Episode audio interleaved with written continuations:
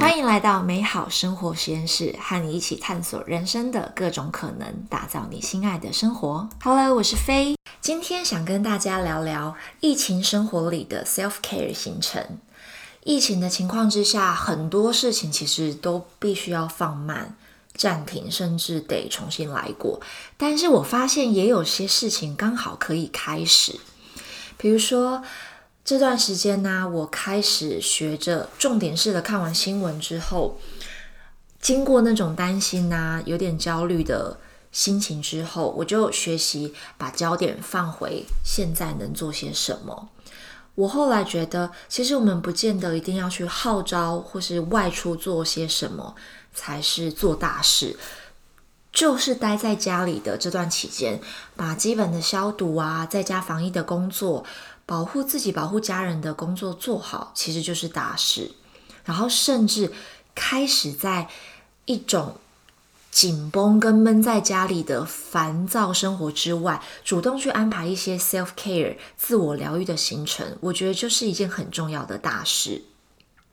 那其实，说实话，在这段期间里面，一定会有很多让人焦虑或是担心的事情。可是，借由让自己每一天开始有一些固定、自己决定、自己安排的习惯或是仪式，我觉得一定可以为每一天再多放入一些 good vibes。那我今天想跟大家分享疫情生活里面我们可以自己开始的 self care 的行程啊，我想分享三个方法。第一个呢是开始你自己的早晨仪式，第二个是。用任务解锁的心态去面对你不想做，可是又必须得做的事情。最后一个就是开始一些有趣的新体验。那我先分享我自己的早晨仪式，尤其是大家现在在。这两个礼拜，可能接下来都会是 work from home 的状态。其实我们多少省了一些通勤的时间，还有本来要准备化妆啊，就是出门前的一些行程的准备的这些时段，可以把它用来给自己一个慢慢开始的早晨。比如说我自己通常一醒来，我就是到厨房去。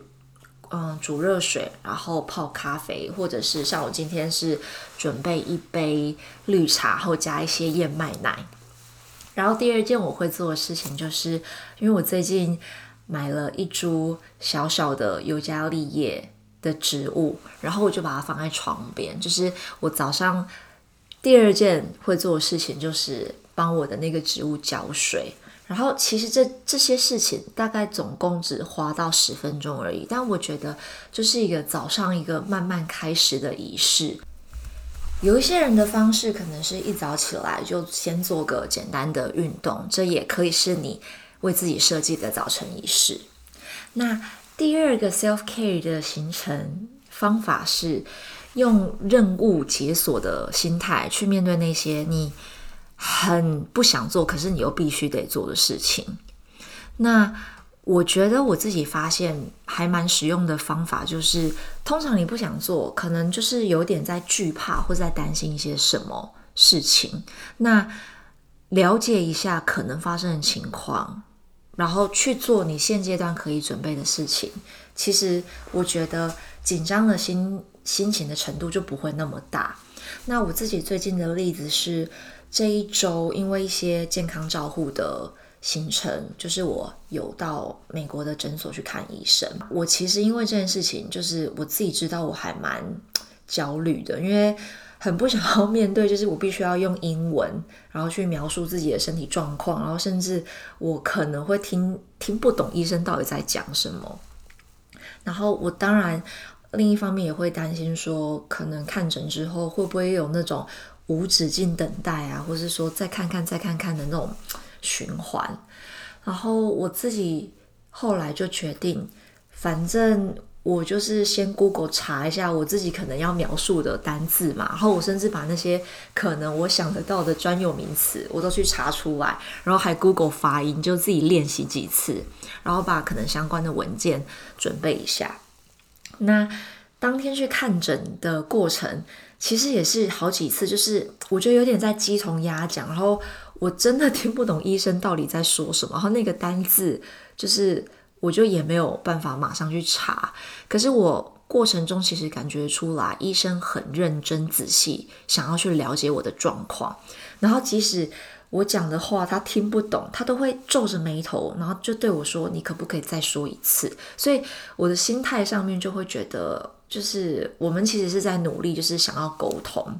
那再加上我就是自己在用一些肢体动作补充啊，其实就是大概都可以相互了解。那也因为我自己事前有做功课，所以我大概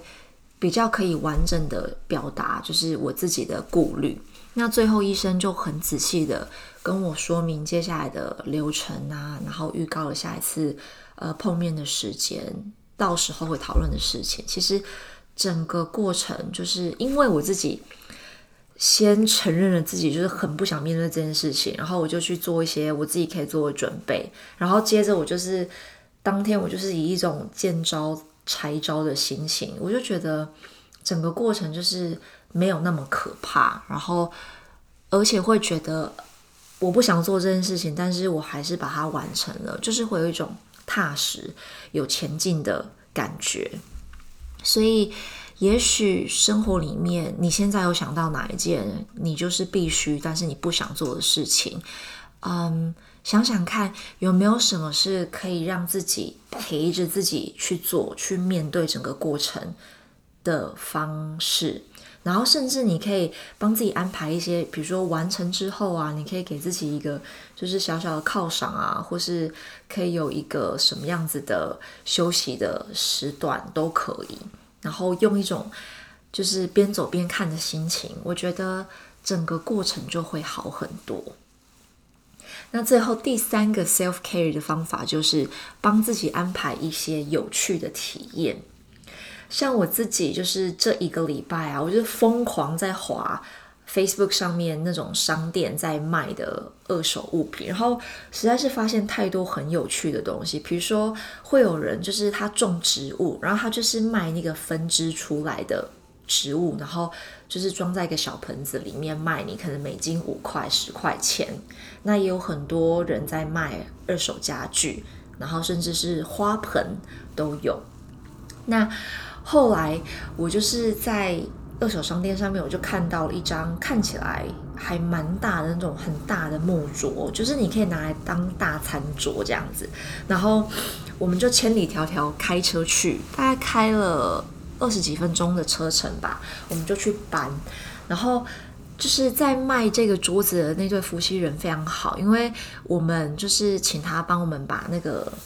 椅脚拆掉，因为这样才办法搬上车。然后后来他还让我们现场就是在他家很大的后院有很多木桩，就去挑四五根木桩，就是我们之后要自己拿回家再把它组装起来。那另外一个非常非常。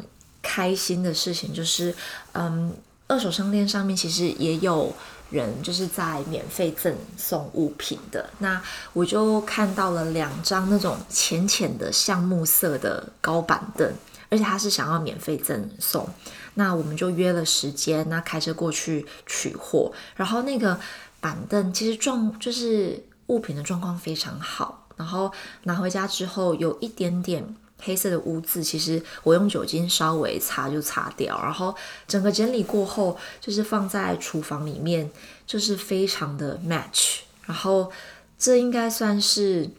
生活里面的一点小乐趣、小体验吧，就觉得很好玩。我发现，在每一天呢，刻意主动的为自己做一个会带来一些好的能量的事情。毕竟你把时间跟心力都分给了很多人嘛，可是其实你自己应该要先把自己照顾好，我觉得这很重要。如果是帮自己安排新的体验，你可以开始在你自己的房间里面养一盆小植物，或者是你在网络商店订几本书，然后你也可以是摊开你的瑜伽垫，然后在房间或客厅跟着 YouTube 或是手机 App 做一些简单的瑜伽。可能都是对你来说是一个新的活动。在疫情生活里面，有很多我们暂时无法跨越的限制，不如就在生活里面保留时间，用一个小小的行动打造你喜欢的空间跟能量，然后照顾好你自己，好好的生活。这就是我今天想跟大家分享的 self care 的行程。那希望今天的节目